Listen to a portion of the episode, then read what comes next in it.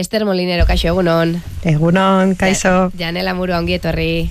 Ongi etorri. Eta ez ditxu traskasa zer moduz? Ba, oso ondo, eskerrik asko, egunon. Martxoak sortzi ditu gaur. Bai. Egun seinalatua da. Hmm. Ze, ze zentzu du, zuentzat, gaurko egunak, Ester? Bueno, ba, egun berezia da, emakume ontzako, ba, emakumeok garela ospatzeko eta aldarrikatzeko. Janela berdin bizi duzuzuk ere? Bai, ospatzeko, alarrikatzeko eta neuk esango nuke biltzeko eguna dela, ez? Ba, aman komunean ditugun e, ideia aldarrikapen eskubide gogo eta bueno, aman komunean bizipen, izanako bizipen asko ere, ahotza jartzeko, e, e, bakar batean azaltzeko eguna da nola baitere ba, ba gogo eta guzti horiek gizarteratzeko eguna, ez? Ez bakarrik aldarrikatzeko, ezik eta zabaltzeko. Aldarrikapenak eta aldarrikapenen zabaltzea, ez dituzuk ere alabizi duzu gorkoa? Bai, bai, guzti zadoz beraiekin, bai, ba hori da, ospatzeko egun bat eta, eta aldi beren aldarrikatzeko, ez? Eta gero nire pertsonalki ere, ba, ama izenetik ere gustatzen zait pila bat, ba, e, alaba eta semearekin ere ospatzeko, eta joate alkarrekin e, ekitaldietara, eta bueno, ba, ba oso egun polita da, bai. Ongiz ezberdin elkartearen ordezkari etorri zarete, raktoriera, aurtengo emakunde saria jasoko duzu. Oraindik sari emate ekitaldiak ez du egunik, baina zuek jasoko duzu. Hori gauza ziurra da. Nola hartu duzu albistea? Ba, poza ondiz. Eta guretzat da, ba, nola ba, aitorpen bat, ez? Gure lanerako, eta, bueno, urte asko eman ditugu, eta ba, lan handia egin dugu arlo askotan, e, gizonekin, emakumeokin, esparru mistoekin, gazteekin, eta bueno, bada aitorpen bat eta bultzada polit bat ere bai guretzat ongiz ezberdin elkartea, e, janela irabazi asmori gabeko erakundea zarete, hogei urte baino gehiagoan ari zarete, maskulinitate berriak lantzen, emakumeak alduntzen eta sistema patriarkala eraisteko lanetan. Orain, berreun bat lagun, ari zarete parte hartzen, em, ongizen jardueretan, zenbat talde eta zenbat dinamika dituzue martxan? Beitu, gaude amar emakume talde, eta bederatzi bat gizon talde gutxi gora bera eunta hogei, eunta hogei tamar emakume, eta laro geita bost, edo laro geita mar gizon. Horietaz gain ere, badaude bi talde misto, e, gazteen taldeak ere bai, e, loratuz proiektua, hori da gaur egun elkartean dugun jarduerarik nagusiena. Gero kontatu behar dugu, estitxuk nola joaten diren loratuzeko dinamika horiek, ze bera labarekin joaten da. Baina aurrena konta iguzue, bakoitzan nola iritsi zineten elkartera. Norkasi nahi du? Venga, ba, ni, hasiko naiz. Bueno, bani duela sei urte edo, sartu nintzen emakume talde batean, eta gu nintzen urte betez.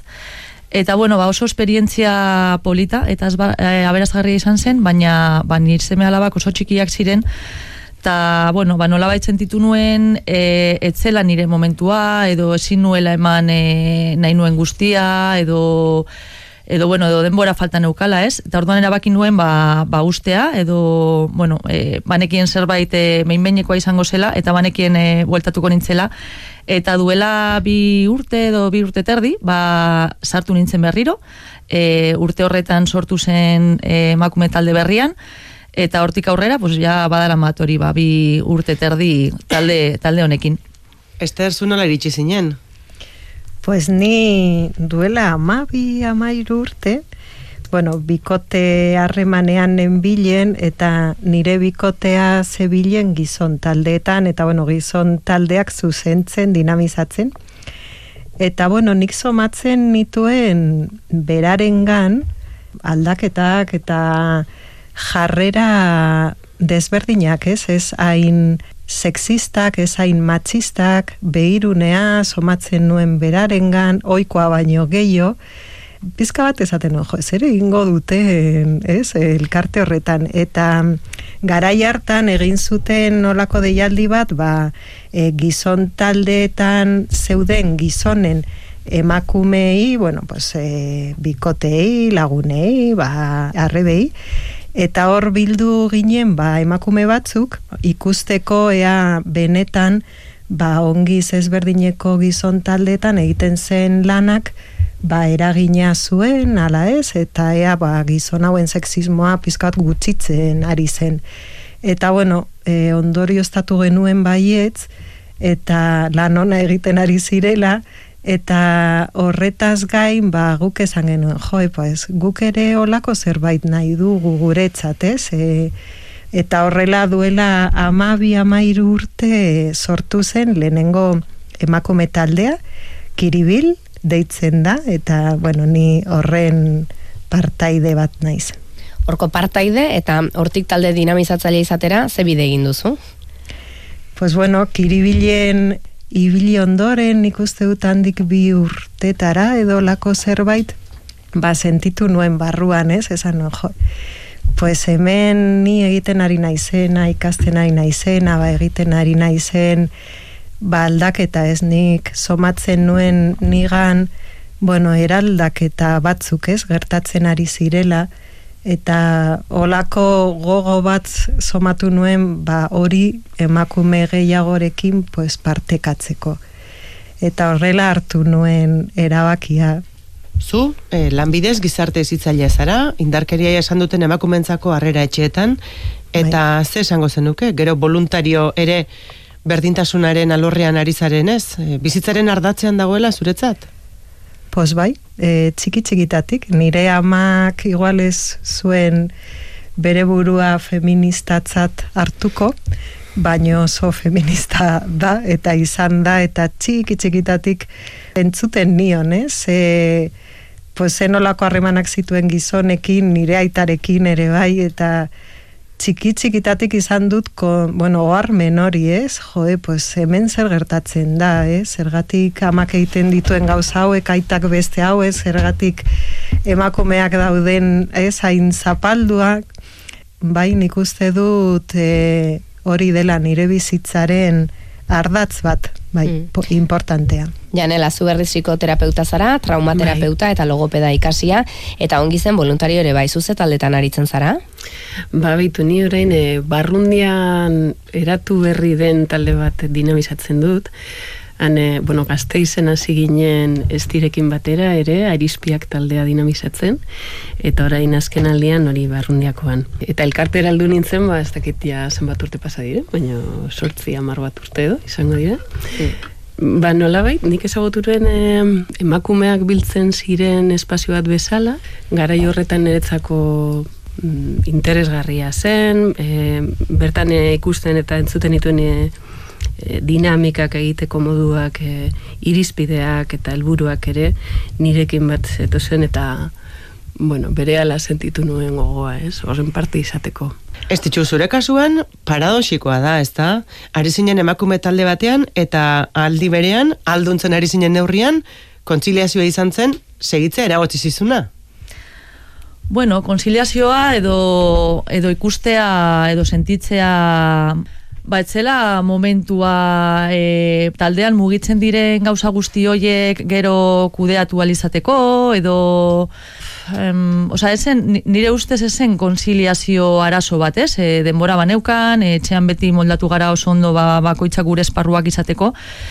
Baina, bueno, san gehiago sentipen bat, ez? Ba, hori, etzela momentua, ezin nuela eman, eman nahi nuen guztia, eta, eta bueno, ba, beste momentu baterako utzi nahi nuela amaika urteko alabarekin joaten zara gaur egun ongizera, bai. gaztetxoentzako taldera. Bai. Ze, ze jende, ze adinetako gaztetxoak elkartzen dira, neska mutil, nolako taldea da? Ba, beitu, e, proiektua hau da, amar eta amalau e, urte bitarteko neskei zuzenduta dago.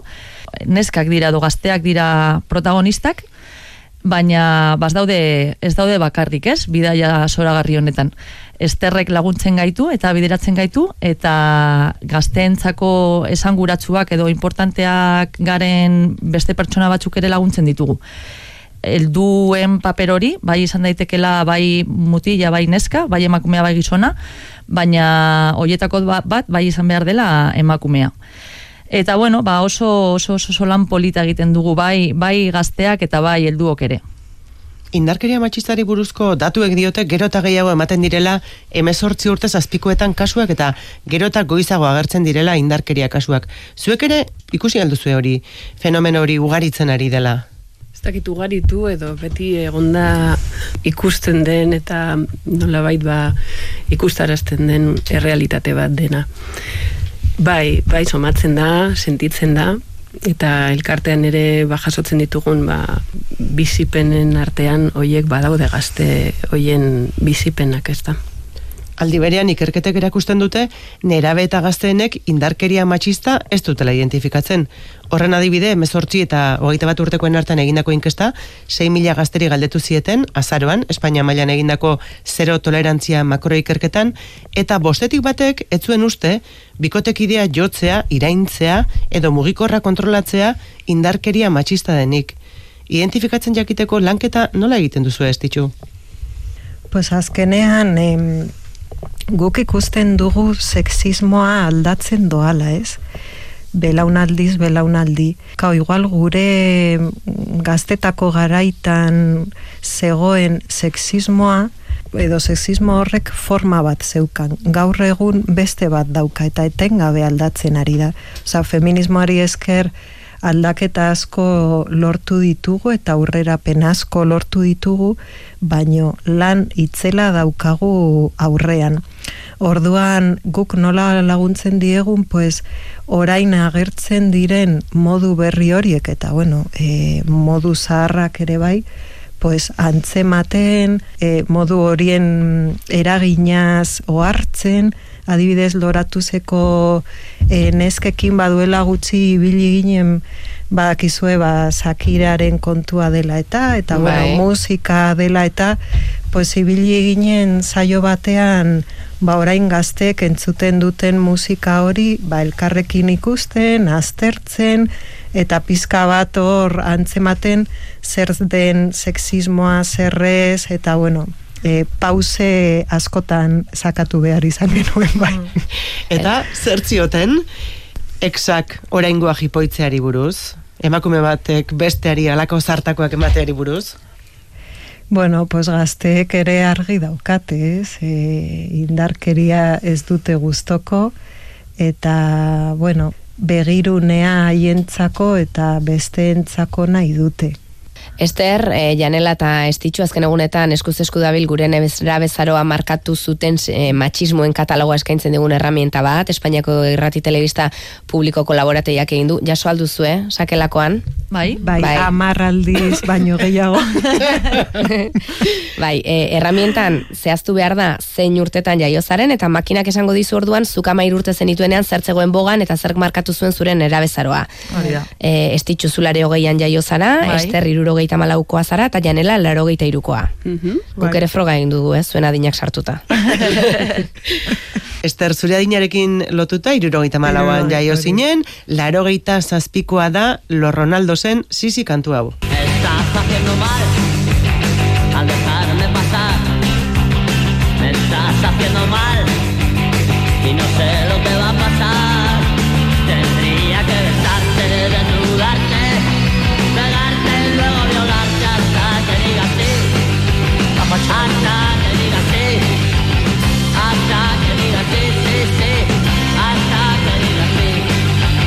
Amatxo maiti entzun dugu gazte izen. Bai. Amatxo maitia zer, nola entzute zuten gure belarriek normaltasunez hau? Ba, beitu aitortu behar dizuet, e, abesti hau entzun dudala lehenengo aldiz du, duela hiru egun aplikazio edo e, herramienta honi esker ez nuen ezagutzen. Baina, bueno, e, ezin dute esan nik entzuten nuen ba, euskal musikan edo e, rock radikal baskon edo ez egoela sexismorik ere bazegoen eta zuek esaten duzuena, ez? Normaltasunez entzuten genuen edo, bueno, igual gauza batzuekin hartzen ginen, beste askorekin ez, baino izugarria da abesti honen letra bai. Zuren erabezaroari tirakasegita, larogeita sortzian, bogan jarri ziren, hilekoa dugunerako tanpoiak eskutatzeko kartera moduko batzuk. moda aldizkarietan eta deskubrimendu gisa erakuste zituzten, eta gero, laro gaita bederatzean eman zuen epaitegi konstituzionalak minigonaren sententzia ditu zitzaiona, Jaime Fontanet enpresariak amasei urteko langileari bularrak eta iztarrak ukitu zizkion, eta berroge mila pestako kalte ordaina ematera zigortu zuten epaitegietan. Konstituzionalak berretsi egin zuen zigor hori, baina testuak onoko hau zioen. Akaso, inozentziaz, baina biktimak bere jantziengatik provokatu egingo zuen enpresariaren erreakzioa. Akaso, hori gertatuko zen. Izugarria ez. Bueno, harritzen naiz eta ez naiz hainbeste harritzen, ze hori sexismoa etengabe dago, forma berriak hartzen, eraldatzen, baino pues izugarria emakumeok horrela ibili gara eta gure amen garaian, pues, bueno, beste modu gogorragoak edo desberdinak, ez, baino izugarria, bai. Kanto hau lenda beziko zentzun duzula aitortu diguzu, baina e, gogoan duzu beste pelikularen bat, beste kanturen bat, garai hartan asko entzuten edo ikusten zenuena eta gaur egun e, onarte zinal litzatekena.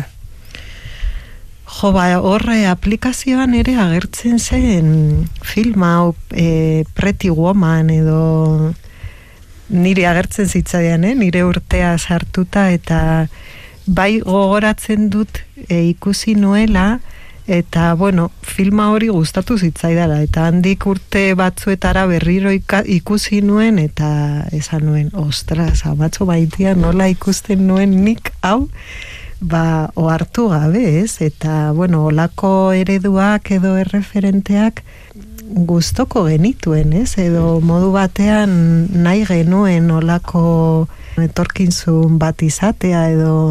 Nagore, zuri ere Pretty Woman agertzen zaizu, eh? Bai, laro eta marreko pelikula, jartzen zaituena beste printze urdin baten esperoan, Bai. pentsatuz, hori behar duzula zure bizitzak zentzua izateko. Ez ditxu, mila bederatzen da laro gehiarriko aldugu herramientan. Bai, Ea ba, noragoaz, mila bederatzen laro gehieta mairuan amair urte zituen ez ditxuk. Alkasargo neskatuak hil zituzten urte hartan, Miriam Toñi eta Desire, amalau eta amabost urte zituzten, irun nerabeak, baitu, bortxatu, torturatu eta hil egin zituzten, eta gura kontatzearekin batera mezu bat zabaldu zen komunikabide guztietan. Emakumek non ez dute ibili behar. Eta nola liteke gau ibiltzea, bakarrik, autoestopo egitea eta abar luzea. Zuek ere, mezu hori jaso zen duten, ez ditxu, zu- zuri buruzari gara zure urtea itzaki hartuta, Bai. zuk ere jaso zenuen? Bai, bai, behitu, eta kuriosa izan da, ze hori, erramenta hoe nire urtea sartu dudanean, lehenengo gauza ateratzen dena hori da ez, eta, eta kasualitatez, justo pasaren ostiraleko emakumeen taldean izan genuen saioan egon ginen beldurrei buruz egiten, eta gai hau atera zen ez, nola gure, ba hori, e, amairu urte genituenean, pues hau gertatu zen eta bueno, ba guztio dakigu, ez? Ze nolako bonboa eh, eman zitzaion eta ze nolako mezuak e, iritsi zaizkigun, ez? Nolabait gure askatasunari ba mugak jartzen eta eta beldurrak sartzen, ez? Eta beldur horiek ba gaur egun eh oraindik laguntzen gaitu e, edo oso barneratuta ditugu, ez? Mezu horiek. Bai. Bai, badago nerea barjolak atera duen proiektu bat e, duela ez asko, hain zuzen horren inguruan, barneratu genituen hainbat e, beldur eta ideia edo, ez dakit, krentzia edo dekretazoak esango nukenik, hor Mhm. e, konturatu gabe, ez da? Eta orain arte, ba, bizirik daudenak, edo Bai. inkonstiente kolektibo batean hor zintzilik eta jarraitzen dutela. Nerea Barjolak dio bere ikerlan horretan belaunaldi oso bat markatu duela. Gehiikeria, basakeria ura kontatzeko berak berak markatu duela gero. Emakume askoren jarrera eta beldurrak erabat. Bai, bai, hor kokatu gaituzte. Hor kokatu gintuzten. Eta hor zuen lana oso garrantzitua ikusten dugu ere. Hain zuzen, ba, ba, mezua zabaltzeko modua oso garrantzitsua delako. Eta informazioa helarazteko modua, ez dakit oso lan garrantzitsua duzue eskuartean, eta hau adieraz, ez dakite, adierazle edo, edo adibide gisa erabilia horren e, noraino, no- norainokoa ikusteko. Ez dituzuk eh, amabost urte zenituenean, emakumen arteko harremanari buruzko ikuspegi eraba diferente eman zuen filma egin zuten mila bat zireun da larogeita amabost, betiko lagunak izena zuen, eta hor emakumeak ez zioten elkarri kritika zontzitzailerik egiten, elkarri indarra ematen zioten, orain esaten dugun eran aizpak ziren. Zuek emakumen arteko konplizitate edo aizpatzearen kontzientzia hori noiz hartu zenuten? Ba... Ui, asperena. A ber, ni oso argi daukat hori dela ni eh, elkarti, elkarte honetatik eta eta emakume taldetik eta bai loratu zen eh, atera dudan gauza bat edo edo argi daukat ez da lantzen dugula baizik eta giroan dago, ez? Osa, arnazten duzu, konplizidade hori, ba, bueno, elkar zaintza hori, ez? Baina, bueno, batzera botatzen badu begira da, ba, ba, ez dakit, ez dakit, esaten, pff, eh, ez dakit jartzen hor, Digo horatzen dut, ez Bai. di, lehenengo aldiz iritsi nintzenean elkartera, Hmm. entzunda sentitu nuela nere burua. Mhm. Beste emakume batzuk hor zeudela entzuten eta entzuteko asmoarekin. bai. Eta horrek hasiera batetik nolabait nerea nere buruari, nere ez dakit, sentipenari lekua hor, lekuan baneukala izateko. Bai. Ez e, lorpen baten bitartez ikustarazia, ikusia izateko edo ez dakit beste modu batetik mm, kompetizio kode horretan jarriz nire burua, ez, baizik eta kooperazioaren errealitatea ba, posible zela. Eta kooperatzea posible da elkarbanatzea esperientziak e, aman komuneak bizitzea modu horretan aizpatasun sentsazio horrekin ba, posible da bestea mm, eda bestearen ezberdintasuna bestearen mm, bizipena entzuteko gai garen enean Bai, nire kasuan, nire familian batez ere gizonezkoak dira, e, ba hori osabak eta, bueno, nebak eta lenguzuak, eta orduan txiki txikitatik niretzat emakume bat familian, pues, ama edo izebak ziren, holan arnaza hartzeko lekua da. Ai, holan...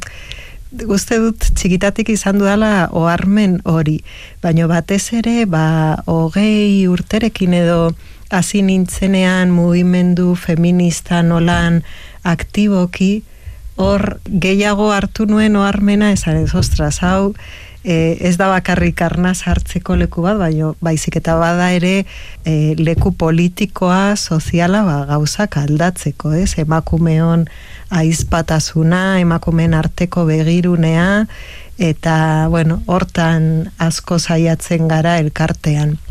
batez ere ere ba, nolabait badaukagulako aukera edo saiatzen garelako nor naiz ni hori hortazo hartzen eta nor zara zu konexio norberak bere burakin eta bere gorputzarekin konexioa sendotzen duen einean edo sendotzen dugun einean gure mm, burua zein den sakonki ezagutzeko aukera dugulako eta hortik abiatuta harremanetaragoa zelako hobeto kokatuta, no? Eta gure burua maitatzen eta ordenatzen e, azten garenean hor bai azten edo hasi daitekela ba benetako iraultza bat, ez da? Bai, Sexismoak zailtzen digu asko bizitza bai. Janela, nera bezinenetik ona, hemen nera bezazoeroa zaritu gara, ikasi duzu, edo nola ikusten duzu orain, atzera begiratzen duzunean, janela gazte ura. Nik esango nizuke egunero ikasten dudala zerbait, oraindik asko geratzen zaidala. Baina bai, esango nuke modu pertsonalean nire almena gaitasuna, barne maitasuna, sen, senti, sensibilizazio, sensibilitatea eta bizitza maitatzeko eh, aukera ba, asko sendotu dudala garai hortatik honea. Ez ditu, zu lanbidez administraria zara, zaharren egoitza batean. Bai. Martxoaren sortzi honetan, ze gogoeta egin nahi duzu? Zaintzan ari direnei buruz? Lan gogorra ez da ez di? Ai, Ba, bai, lan Bai. gogorra, a ber, bueno, egia da ni egoitza batean egiten duela lan, baina nire despatxituan sartuta, ez, papera, fakturak eta olako gauzak.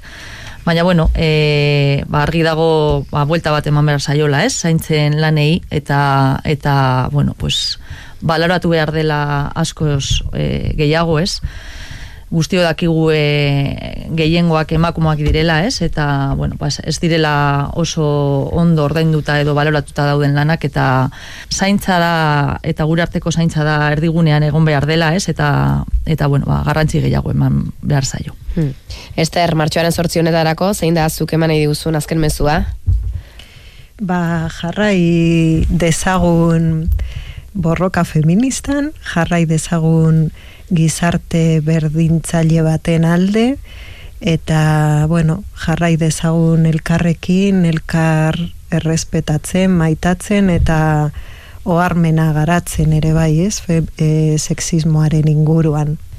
Ba, Ester Molinero, Janela Murua eta Estitxu Traskasa, mm, eskerrik asko, ongin berdin elkartetik gaur faktoriare etortzagatik eta zorionak, eh? jasoko duzuen emakunde sariagatik. Eskerrik asko. Zuei. Zuei, eskerrik asko.